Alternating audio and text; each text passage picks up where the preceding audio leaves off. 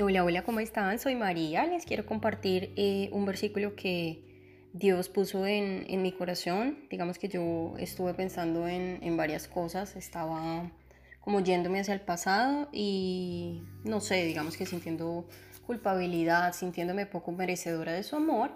Y él me compartió este, este versículo y por supuesto lo quiero compartir con ustedes.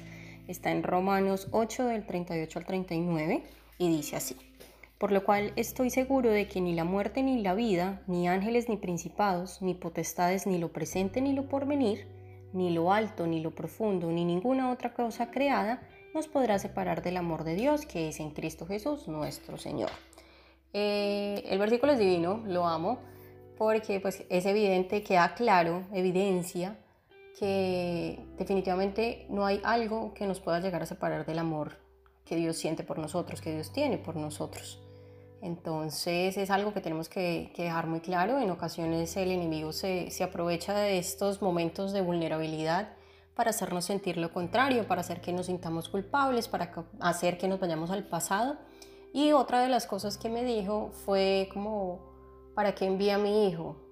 Para que muriera por tus pecados. ¿Y por qué? Porque te amo. Es decir, esto es extendido hacia ustedes. Él lo hizo porque nos ama y para que nosotros pudiéramos ser perdonados. Entonces, en el momento en que nosotros aceptamos a Jesús en nuestro corazón, definitivamente no hay cabida para, este tipo de sentimientos.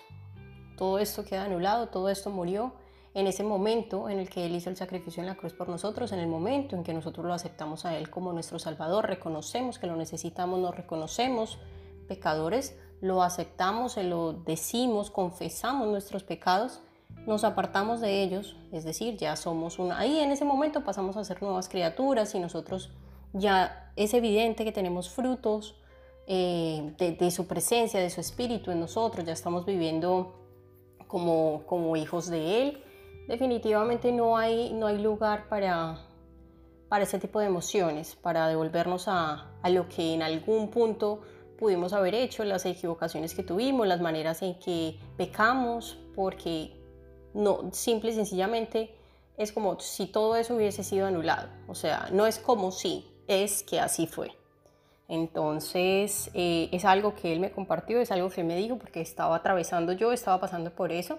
Entonces, más o menos eh, sé que hay personas que se pueden sentir de esa manera y sé que él quiere que lo comparta para que si alguno de ustedes se puede estar sintiendo, perdón, de esta forma, eh, sepa por supuesto que son Em, estrategias por parte del enemigo para hacerlos sentir poco amados, poco merecedores, eh, no sé, castigados, juzgados.